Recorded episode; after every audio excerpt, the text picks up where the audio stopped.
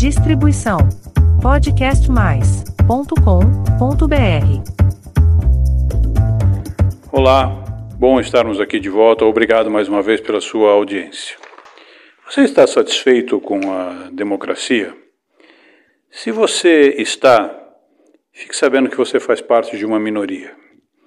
Um estudo publicado há pouco mais de um ano, ainda em 2020, um estudo feito no início de 2020 pela Universidade de Cambridge, em 154 países, mostrou que há um crescimento da insatisfação com a democracia. Alguns anos atrás, por exemplo, na Inglaterra, o número de insatisfeitos era de 33%. Hoje é de 61%. Nos Estados Unidos, Imagine vocês nos Estados Unidos. Por volta de 1995, era alguma coisa em torno de 75% de, da população satisfeita com a democracia. Hoje, nesse estudo, esse número está em 50%. Ao redor do mundo, um estudo feito em 154 países pela Universidade de Cambridge, o número de insatisfeitos hoje é de 58% ou seja, e não é Datafolha.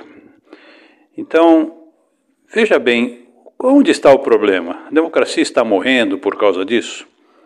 Eu diria que não, de forma alguma.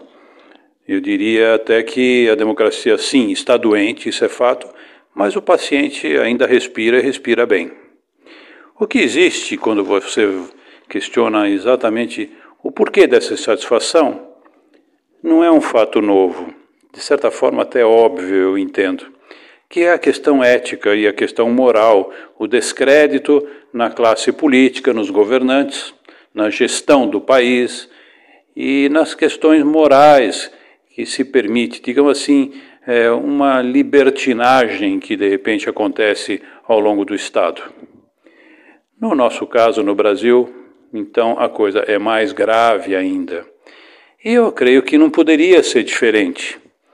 Quando a gente vê, por exemplo, em plena pandemia, os nossos três poderes, o executivo, o legislativo e o judiciário, que deveriam ser harmônicos, são o oposto, são extremamente antagônicos.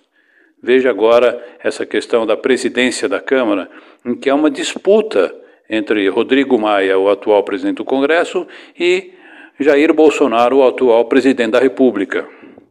Em plena pandemia, em que o mundo uniu forças para encontrar soluções, eu comentei isso num podcast, a vacina que está vindo aí, ou as vacinas, elas são fruto de cooperação entre nações. Em São, no Brasil, você tem um governador do estado de São Paulo em oposição ao presidente da República, para ver quem é que resolve a questão da pandemia, sai com a vacina antes, essas coisas. Quando deveria existir um entendimento, uma cooperação. Então, como crer na democracia dessa forma?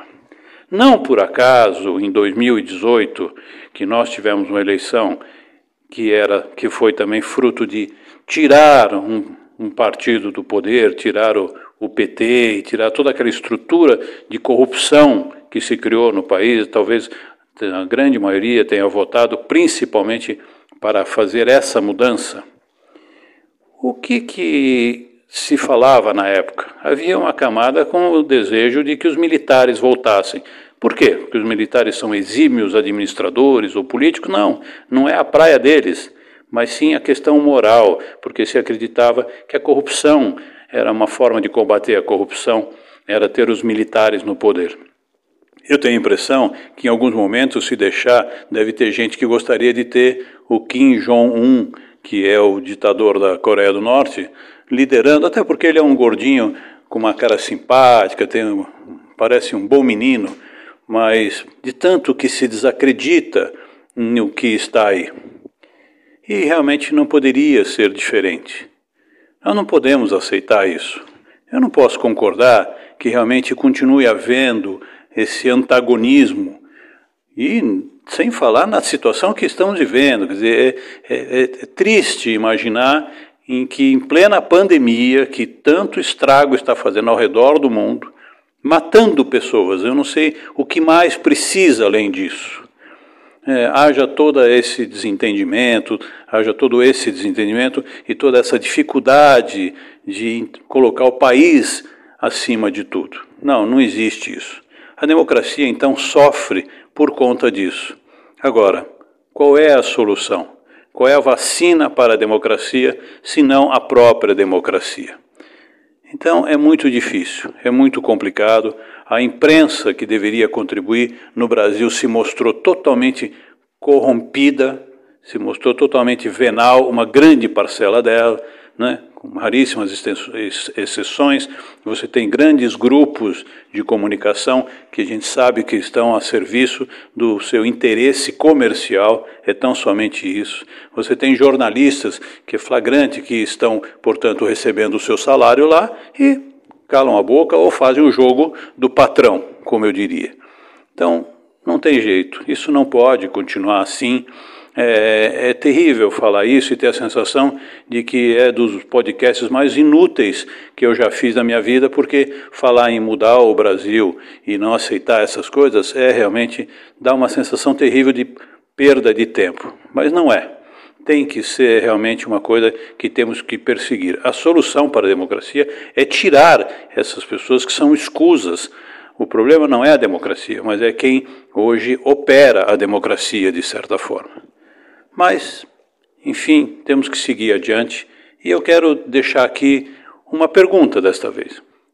Voltando ao início do que falávamos. Você está satisfeito com a democracia? Com esse estado de coisas que você vê no nosso país? Se puder, me responda. Gostaria de saber a sua opinião realmente. Obrigado mais uma vez. A semana que vem estaremos aqui, com certeza. Distribuição. podcastmais.com.br